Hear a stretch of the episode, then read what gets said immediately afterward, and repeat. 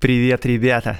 С вами Андрей Аксенов, подкаст «Закат империи» и студия «Либо-либо». Я рассказываю поразительные истории о людях и событиях начала 20 века. Революция, секс, наркотики и панк-рок в Российской империи.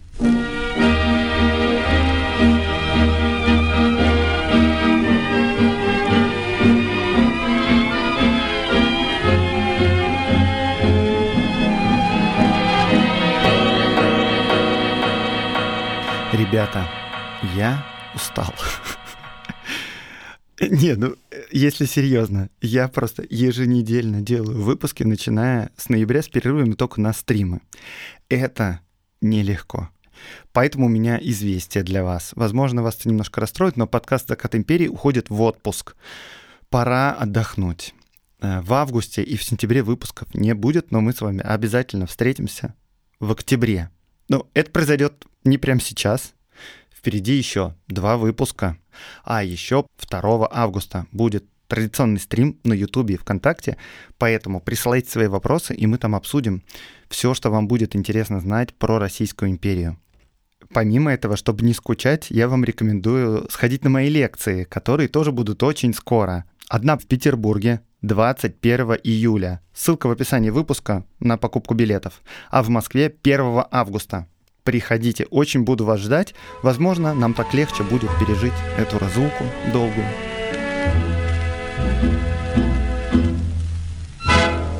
В 1892 году Французская академия наук получила 100 тысяч франков от некой дамы, которая завещала эту сумму тому, кто найдет способ передавать сигналы с Земли на Марс и получать оттуда ответы от марсиан, ну, если они существуют.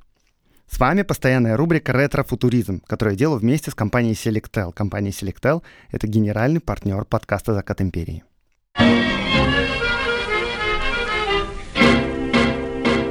В том же 1892 году французский астроном Камиль Фламмарион опубликовал статью «Сообщение между мирами», которая была переведена на русский язык и издана в приложении к журналу «Царь колокол».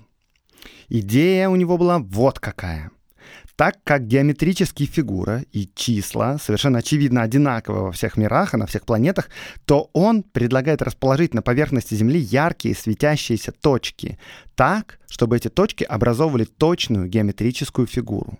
Значит, если предположить, что марсиане находятся на том же уровне развития, что и мы, имеют телескопы той же мощности, что и мы, и также внимательно наблюдают за Землей, как и мы за Марсом, то, по его расчетам, они должны заметить эти геометрические фигуры, но нужно, чтобы они были достаточно большой величины. И вот он рассчитал, что площадь таких фигур должна быть ну, не меньше нескольких сотен квадратных километров.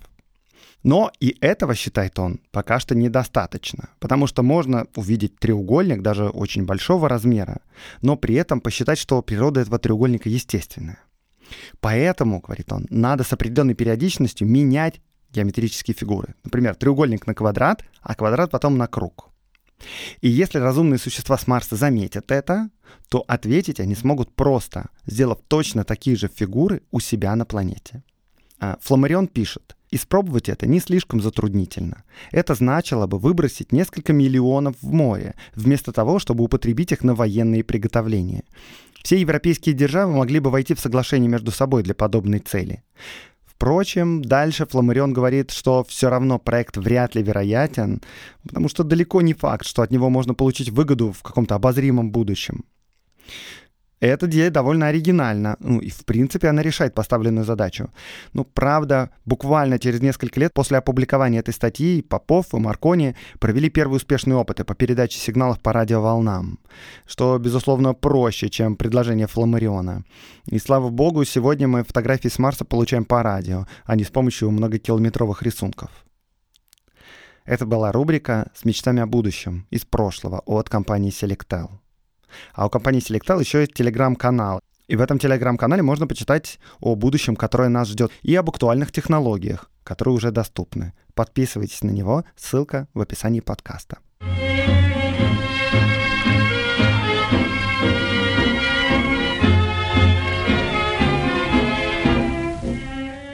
Осенью 1913 года в кафе «Бродячая собака» было, как обычно, полно народу.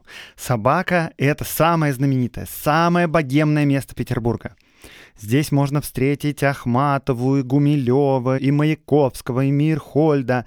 В тот вечер на сцене выступал Велимир Хлебников и читал свое новое стихотворение «13». Но, к сожалению, не сохранилось. Но, однако, вспоминаю, что в нем была строчка «Ющинский 13».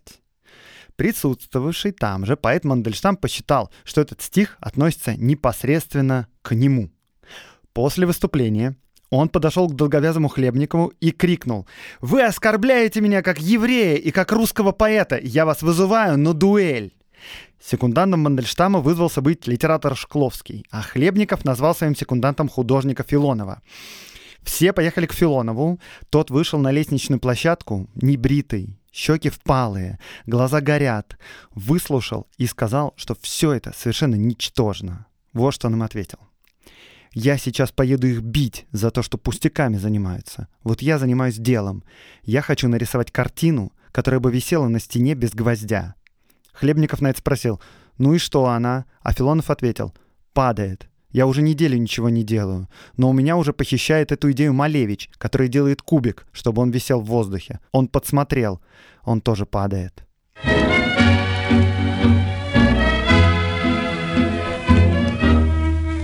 Дуэль в итоге не состоялась, как вы понимаете, были дела поважнее. Вопрос, что настолько сильно возмутило Мандельштама, что он посчитал, что смыть такое оскорбление можно только кровью. Это упоминание фамилии Ющинский и намеки на тайные ритуальные практики евреев с кровью христианских младенцев. Андрюша Ющинский — это 12-летний мальчик из Киева, который был найден убитым за два года до этого при крайне странных обстоятельствах. Сам Андрюша был типичным ребенком улицы, он рос без отца, мать торговала фруктами, но, тем не менее, он поступил и учился в Киево-Софийском духовном училище при Софийском соборе. Жил он в Лукьяновке, тогда это предместье Киева, сейчас это городской район, и этот район и сейчас довольно рельефный, но тогда он был прямо изрезан оврагами и ярами. И вот, 20 марта 1911 года во враге, в небольшой пещере, было обнаружено тело мальчика с 47 колотыми ранами, нанесенными шилом или каким-то похожим острым оружием. В уголовном деле эти обстоятельства описывались так. На окраине города Киева, в покрытой зарослями усадьбе, был обнаружен труп мальчика – Труп находился в сидячем положении, упираясь спиною и головою в одну и раздвинутыми в коленях ногами в другую, противоположную стенку одной из ниш пещеры. Руки были подогнуты за спину и в кистях туго связаны бечевкою. На трупе оказалась только рубаха, кальсоны и один чулок. Там, в пещере, на некотором расстоянии от трупа, лежал другой чулок, такого же цвета и вида, как и первый, а также фуражка и куртка. У ног трупа находился кожаный кушак, а над головой были воткнуты в небольшое углубление в стене пещеры, свернутую в трубку пять тетрадей. На кушаке и тетрадях имелись надписи «Ученика Андрея Ющинского», а на одной из тетрадей было напечатано «Киево-Софийское духовное училище».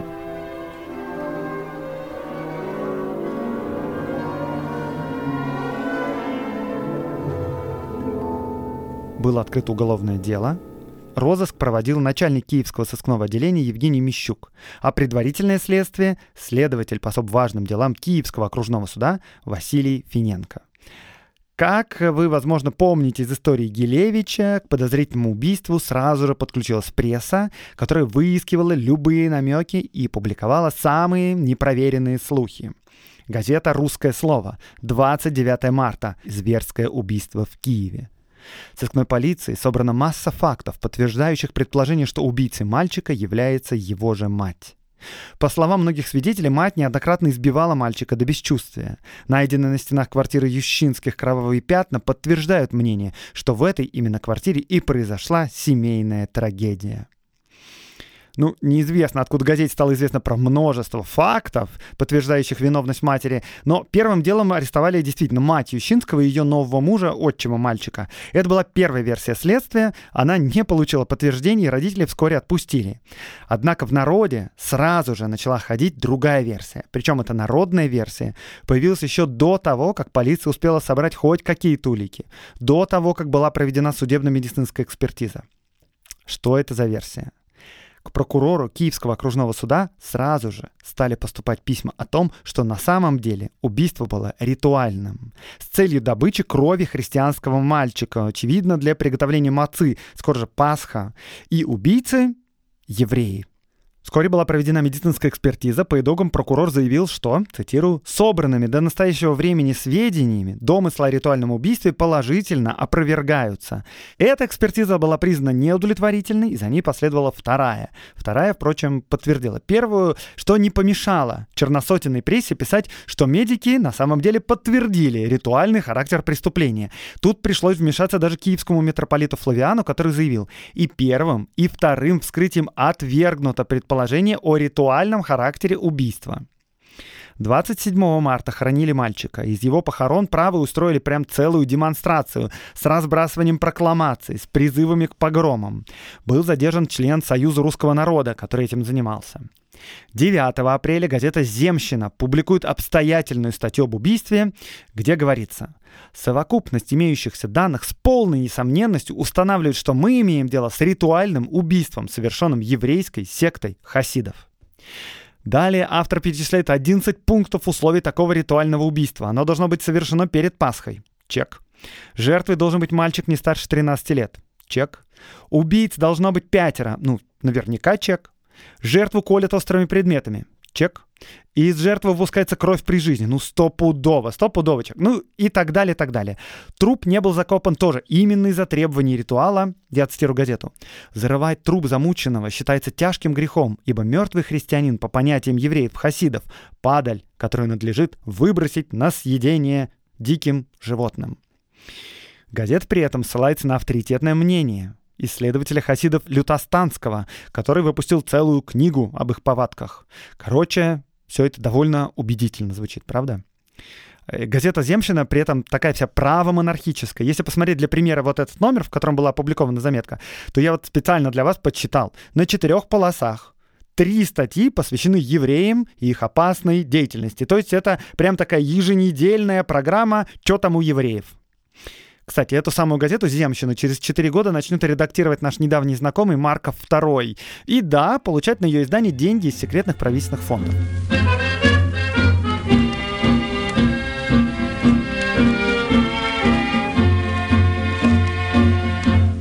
Это дело стремительно политизируется. Всех уже волнует мало, насколько реальные обстоятельства соответствуют действительности.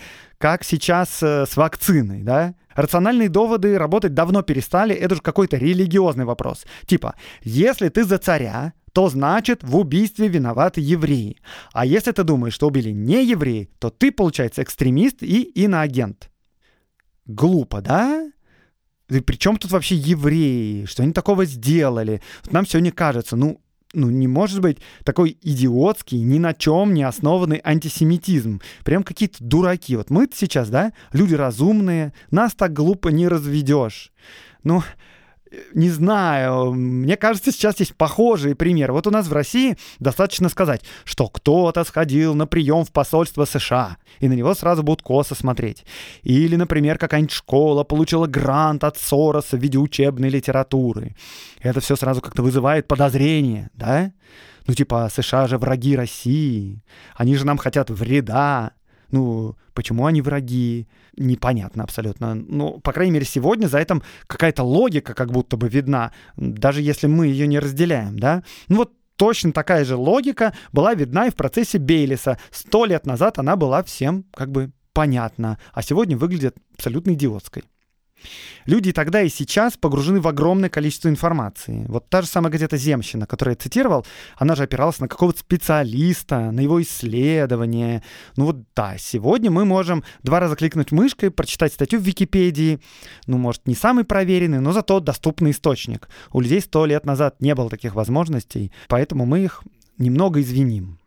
Короче, уже в апреле фракция права в Госдуме подала запрос министру юстиции и министру внутренних дел. Министр юстиции Щегловитов обратился к премьеру, к Столыпину, с просьбой обратить на это дело самое пристальное внимание и возложил официальный надзор над следствием на прокурора Чеплинского.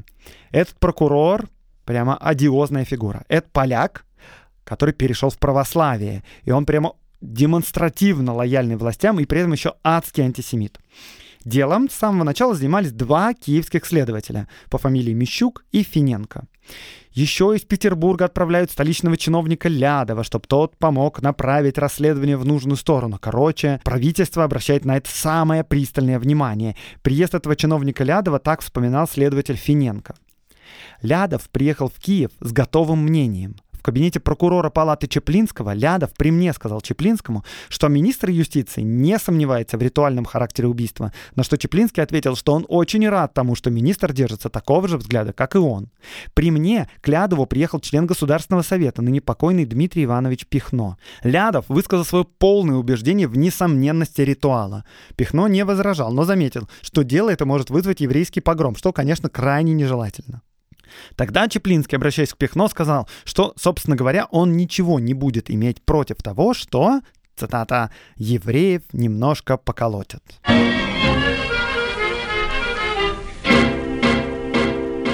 Маленькая некоммерческая интеграция. Вы сейчас слушаете подкаст «Закат империи». И много выпусков этого подкаста, и в частности вот этот самый, который вы сейчас слушаете, мне помогает делать редактор Катерина Серебренникова, которой я очень благодарен. У нее невероятное чувство русского языка. Она меня часто исправляет в разных согласованиях слов и прочем. И вообще, я счастлив с ней работать.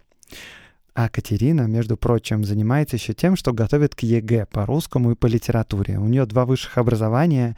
Первый из них это журфак МГУ.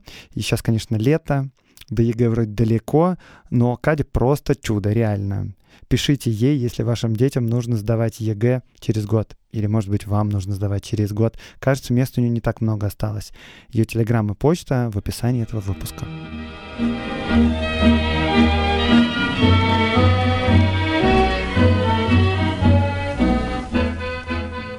Слушайте, вот нас произошло убийство, но какая-то политика сплошная происходит, следствие вообще что-то делает, нашли хоть кого-нибудь вообще причастного к убийству, что там делается, евреи, не евреи, хоть кого-нибудь. Конечно, нашли. Следствие работает. Вообще, следствие изначально не отвергало ритуальный характер убийства, рассматривало как одну из возможных версий, однако полиция довольно быстро вышла на некую Веру Чеберяк. При обыске у нее нашли два револьвера и патроны. Чебиряк явно занималась скупкой и перепродажей краденого, но достаточных улик против нее найти не удалось.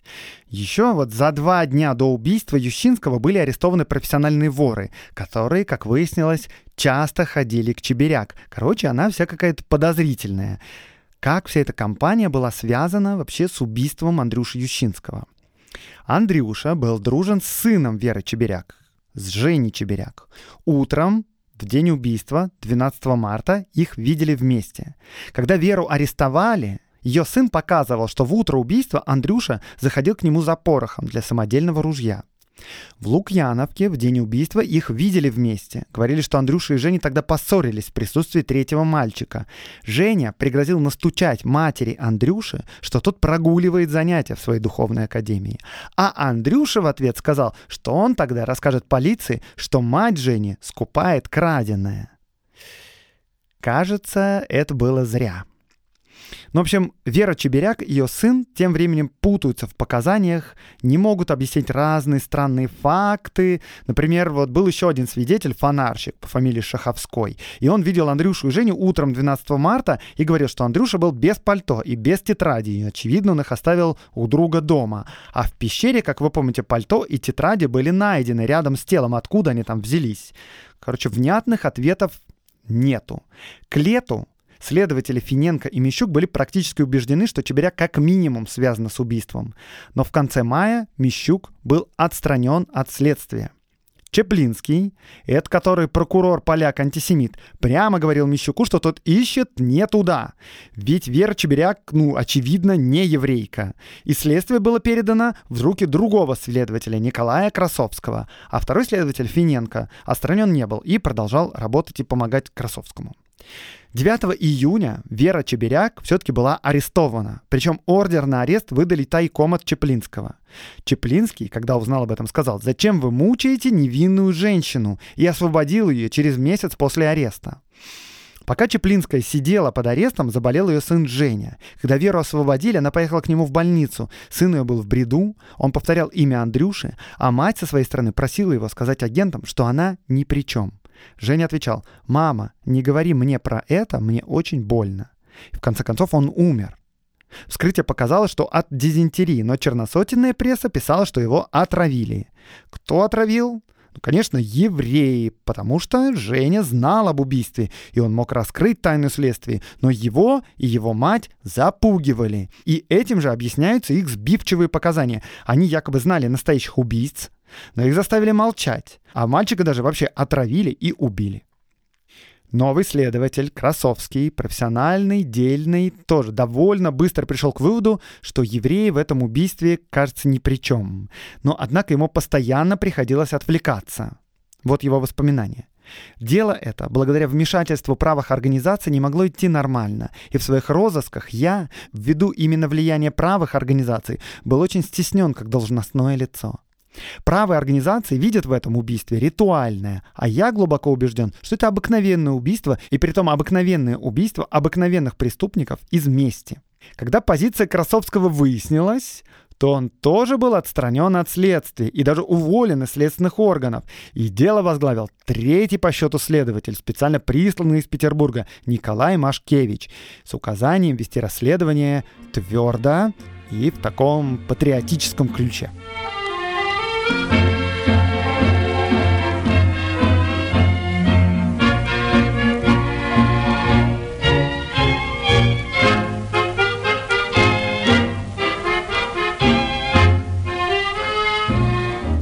Тут надо сказать, что вот эти все события вокруг дела были крайне нетипичны для дореволюционной следственной системы. И я бы даже сказал, вызывающие.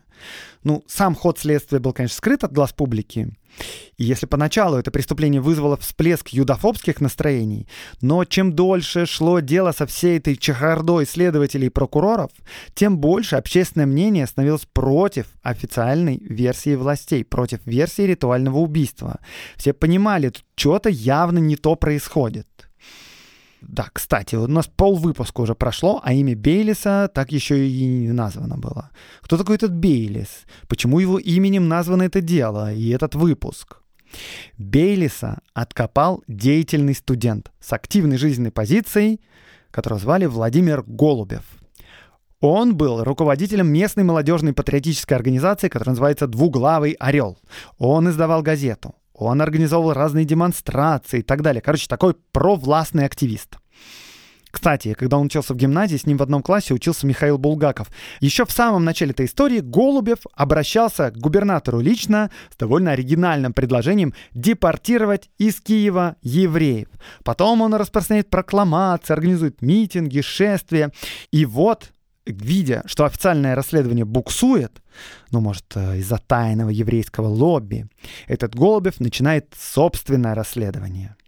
Он везде сует нос, он беседует со свидетелями, он донимает следствие, приносит им разные известия и новые свидетельства. В частности, он разговаривал с Женей Чеберяк, вот с этим мальчиком, с другом Андрюши, который потом умер. И тот Женя Чеберяк, действительно сказал ему, что в день убийства 12 марта он гулял с Андрюшей Ющинским. Так вот, именно Владимир Голубев и нашел Менделя Менахема Бейлиса. Мендель Бейлис — это еврей, он сын Хасида, это такое направление в иудаизме. Но сам Мендель Бейлис был нерелигиозен, он, например, работал по субботам, он женат, у него пятеро детей, и он работает приказчиком на кирпичном заводе рядом с местом убийства. И основная улика против него — это то, что это просто самый ближайший еврей к месту убийства. С этой сногсшибательной новостью Голубев явился к прокурору Чеплинскому, к тому самому антисемиту, и затем 5 мая давал официальные показания следователю Финенко. Показания в деле такие — Состоя членом общества «Двуглавый орел» и будучи очень заинтересован выяснением дела об убийстве Ющинского, я и теперь собираю сведения по этому делу. Насколько мне известно, в усадьбе Зайцева проживает какой-то еврейчик Мендель. Лично мое мнение, что убийство, скорее всего, совершено или здесь, или в еврейской больнице. Доказательств, конечно, этому представить я не могу. После этого Фонарщик Шаховской, который видел в день убийства Андрюшу и Женю, внезапно вспомнил, что еще он видел рядом с ними бородатого еврея Менделя. Сразу же после этого Чеплинский распорядился арестовать Менделя Бейлиса. Проблема была в том, что арестовывать его особо не за что. Ну, то есть свидетельств об участии его в убийстве нет никаких. Тогда Бейлиса арестовали вообще не в связи с этим делом, а просто так. Давайте объясню, как это вообще было возможно. В то время у властей была возможность вводить в губерниях специальное положение, оно называлось «Положение об усиленной охране». Это что-то вроде режима чрезвычайного положения, но полегче. При этом режиме увеличивалась роль губернатора, и вот он, например, мог без суда, без прокурора налагать административный арест и отправлять в ссылку просто кого хочет. По идее, это положение вводилось в случае беспорядков, забастовок, но на самом деле чуть ли не половина губерний десятилетиями находилась на этом положении. А что? Очень удобно. Ну вот и Киев в то время находился на таком таком положении. В общем, Бейлиса арестовали, а потом Чеплинский принялся уговаривать следователя Финенко привлечь уже арестованного Бейлиса к делу. Финенко говорил, что у него нет достаточного количества доказательств. В ответ на что Чеплинский прямо приказал выдать ордер на арест. И Финенко подчинился. Ну, вообще понятно, что с такими доказательствами, то есть их нет, дело в суде развалится 100%, и нужно что-то посущественнее. И через некоторое время в руки следствия попал прямо подарок. Из камеры Бейлиса освободился некий Иван Казаченко, который за время отсидки сдружился с Бейлисом. На дворе уже осень. Бейлис сидит почти полгода. Мендель Бейлис передавал с освободившимся письмо своей жене. В письме он говорит о своей невинности, просит помощи и, между прочим, просит дать денег Казаченке, который это письмо и принесет. Казаченко, между тем, принес его не жене Бейлиса, а прямо в полицию.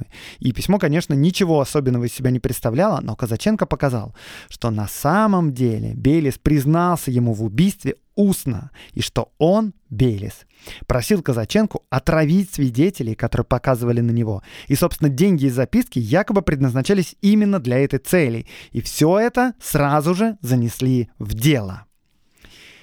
Сведения, конечно, эти требовалось проверить. И выяснилось, что там не сходятся концы с концами. То есть, кого именно отравить? Где взять отраву?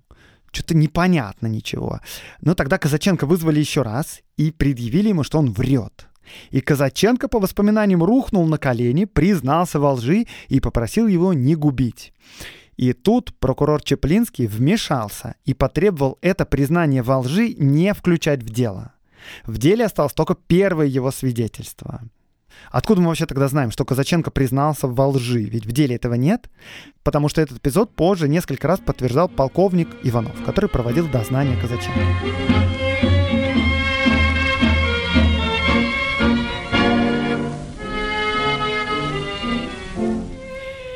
Короче, что-то как-то все не складывается. Между тем, общественность все больше и больше склоняется к тому, что Бейлис не виновен. Страсти кипят. Помимо активиста Голубева, который взялся расследовать дело самостоятельно, появилось еще несколько доморощенных самодеятельных расследователей. Образовался целый комитет по защите Бейлиса. В нем состоял, к примеру, известный адвокат Марголин, который был знаменит тем, что защищал права евреев. Этот Марголин предпринял смелый ход. Он тайно встретился с Верой Чебиряк, вот этой женщиной-содержательницей притона, которая была арестована, а потом отпущена. Тайно он с ней встретился, потому что адвокат до суда не имеет права встречаться со свидетелями, а Чебиряк проходила свидетельницей. И вот представьте, Марголин предложил ей взятку в несколько тысяч рублей, чтобы она взяла вину на себя.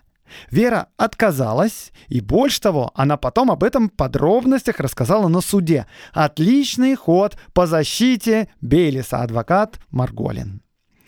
В отличие от Марголина и разных журналистов и активистов, за дело взялся следователь Красовский.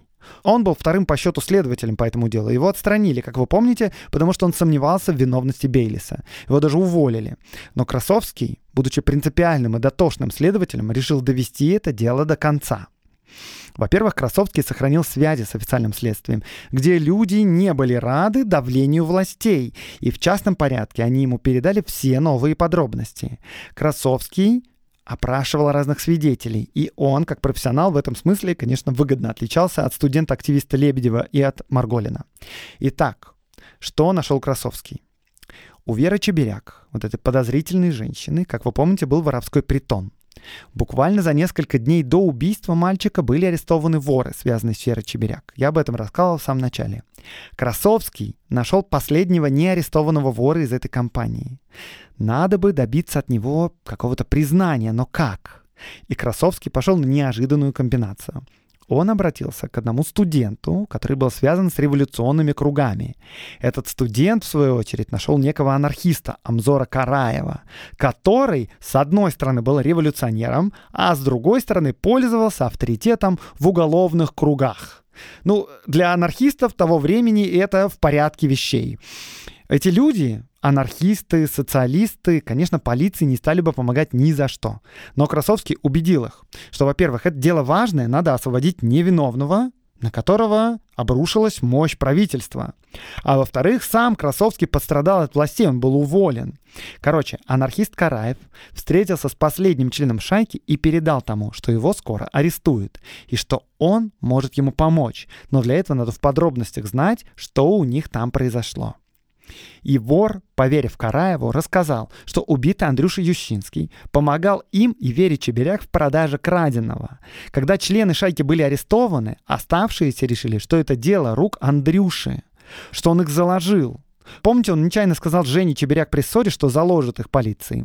И вот оставшиеся члены шайки и убили Андрюшу Ещинского, а искололи тело и оставили его в пещере специально для того, чтобы свалить все на евреев. Но тут надо сказать, что полученные таким путем доказательства, конечно, для суда не годятся. Кроме того, мы все это знаем только со слов анархиста Караева, а он вообще-то тоже мог врать. Он рассказывал об этом прямо на суде. И на суд был вызван тот самый оставшийся член шайки. Но вор, конечно, ни в каком убийстве на суде не признался. Сказал, что знать ничего не знает, ведать не ведает, а Амзора Караева видит первый раз в жизни.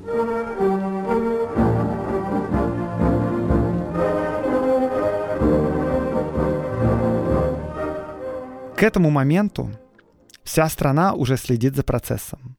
Столичные газеты пишут о нем, публикуются все возможные свидетельства и со стороны Голубева, и со стороны Красовского, и со всех других сторон тоже. Неудивительно, что даже поэтов задело. И Хлебников да, написал по этому поводу стих.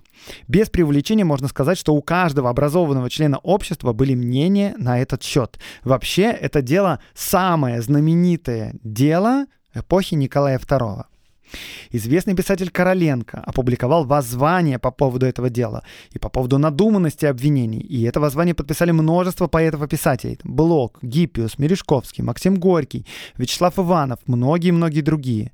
Даже многие националисты выступали в поддержку Бейлиса. Член Киевского клуба русских националистов и депутат Госдумы Шульгин тот, который несколько лет спустя будет принимать у Николая отречение, писал в органе киевских националистов в газете «Киевлянин». Цитирую. «Не надо быть юристом, надо быть просто здравомыслящим человеком, чтобы понять, что обвинение против Бейлиса есть лепет, который любой защитник разобьет шутя. И невольно становится обидно за киевскую прокуратуру и за всю русскую юстицию, которая решилась выступить на суд всего мира с таким убогим багажом». Не только в России беспокоятся люди, за рубежом тоже уже поднялась волна. За Бейлисы выступали Томас Манн, Герберт Уэллс, Томас Харди, Анатоль Франц, множество-множество других. Тем более, что в Европе у всех на слуху было аналогичное дело против капитана французской армии Альфреда Дрейфуса, который был обвинен в шпионаже. И единственным доказательством вины Дрейфуса тоже было его еврейское происхождение, и он, к ужасу всей прогрессивной общественности, был приговорен к пожизненному заключению. И, короче, вот теперь вся Европа внимательно глядит на Россию. Что произойдет тут? Ну вот, например, Заголовок британской газеты Sun 26 мая 1912 года. Rachel Murder Case Stirs All Russia. В Нью-Йоркском Independent публикуется открытое письмо к Николаю II. О деле пишут Times, Daily Chronicle, Daily Mirror, Daily Telegraph, Morning Post, Observer, Spectator, сотни газет по всему миру. Но министр юстиции Щегловитов, э, который, собственно, больше всего и давил на следствие, уже не мог дать заднюю. Он писал, Дело получило такую огласку и такое направление, что не поставить его на суд невозможно, иначе скажут, что жиды подкупили меня и все правительство. Щегловитов обращается к признанному эксперту, к уважаемому в обществе следователю Аркадию Францевичу Кашко, и просит его подробнейшим образом изучить все материалы и, цитирую, выявить, возможно, выпуклее все то, что может послужить подтверждению наличия ритуала. Кашко добросовестно все изучил и ответил, что он бы, цитирую, «никогда не нашел возможность арестовать и держать Бейлиса годами в тюрьме по тем весьма слабым уликам, которые есть против него в деле».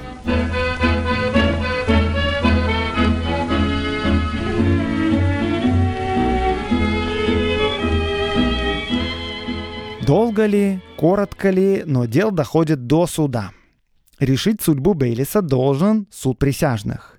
Некоторые члены Киевской судебной палаты считали, что дело должно быть прекращено за отсутствием улик. Председатель Киевского окружного суда отказался вести дело и был заменен судьей из Умани. Среди сотрудников Киевской прокуратуры не нашлось желающих выступать в суде в роли государственного обвинителя, поэтому прокурора отправили в Киев из Петербурга. В целом свидетельства со стороны обвинения такие. Во-первых, показания Веры Чебиряк, продавщица краденого, которая говорила, что ее сын перед смертью говорил, что Андрюша убил Бейлис. Во-вторых, показания дочки Веры Чебиряк о том, что когда Андрюша и Женя играли, к ним подбежал Бейлис и утащил Андрюшу. Все. А, тут еще можно добавить, что эти свидетельства появились только после того, как саму Чебиряк арестовали по подозрению в этом же убийстве, и свидетельства эти появились только спустя полгода после самого убийства, а расследование к моменту передачи в суд идет уже 14 месяцев.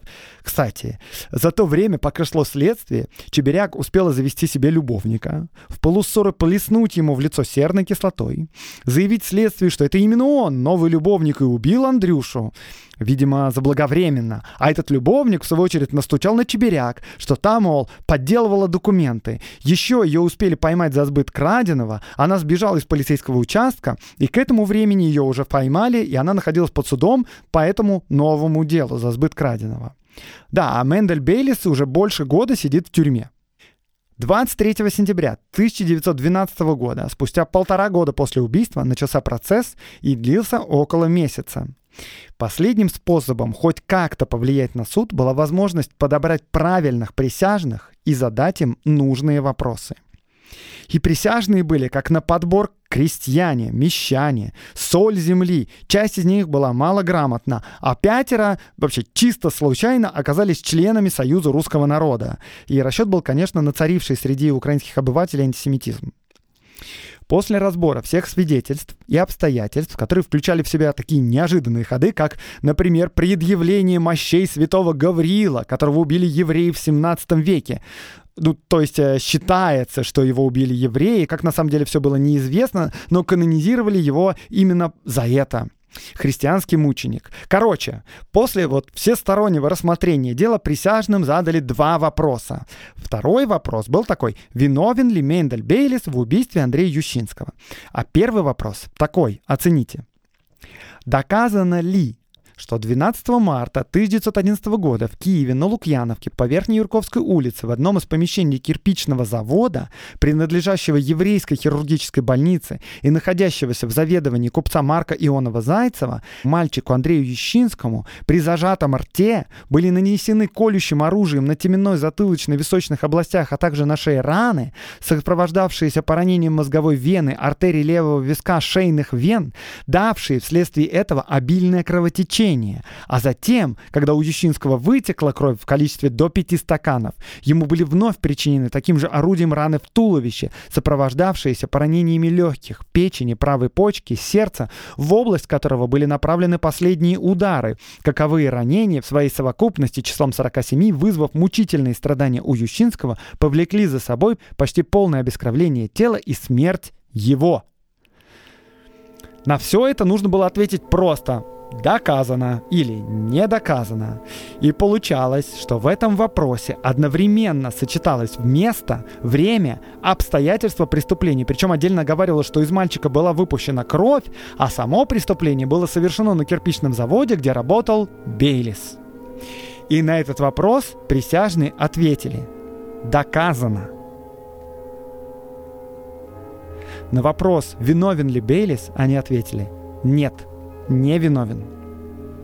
28 октября 1913 года в 6 часов вечера Бейлис был оправдан, сразу же освобожден и обнял свою жену и детей. Что было дальше? Следствие и суд так и не решили, кто именно был виновен в убийстве мальчика. Очевидной подозреваемой была Вера Чеберяк, но следствие не довело ее дело до суда. Мендель Бейлис переехал с семьей в Палестину, а затем перебрался в Нью-Йорк, где написал книгу о процессе. Тут будет правильным сказать спасибо судебной системе Российской империи, которая была способна, несмотря на адское административное давление, выносить справедливые решения. Запас прочности, который был заложен в нее еще при создании, при Александре II, оказался таким большим, что и после контрреформы Александра III, и после разнообразных попыток поставить ее под контроль, она все равно оставалась честным, справедливым, надежным, уважаемым институтом. А еще подумаем о тем, насколько мы сами находимся в информационном тумане. Нам вот сейчас сложно представить, как могло множество умных и уважаемых людей верить в виновность Бейлиса, а таких было очень-очень много.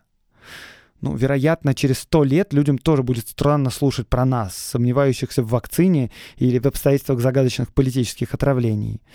На рациональные вопросы надо искать рациональные ответы, и все тогда будет хорошо.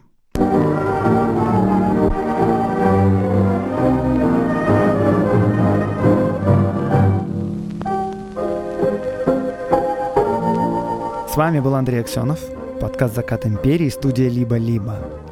В подготовке этого выпуска мне помогала Катерина Серебренникова, редактор, и Евгений Каланский, который проводил факт-чек. Жду от вас вопросы к стриму и приходите ко мне на лекции. До встречи через неделю.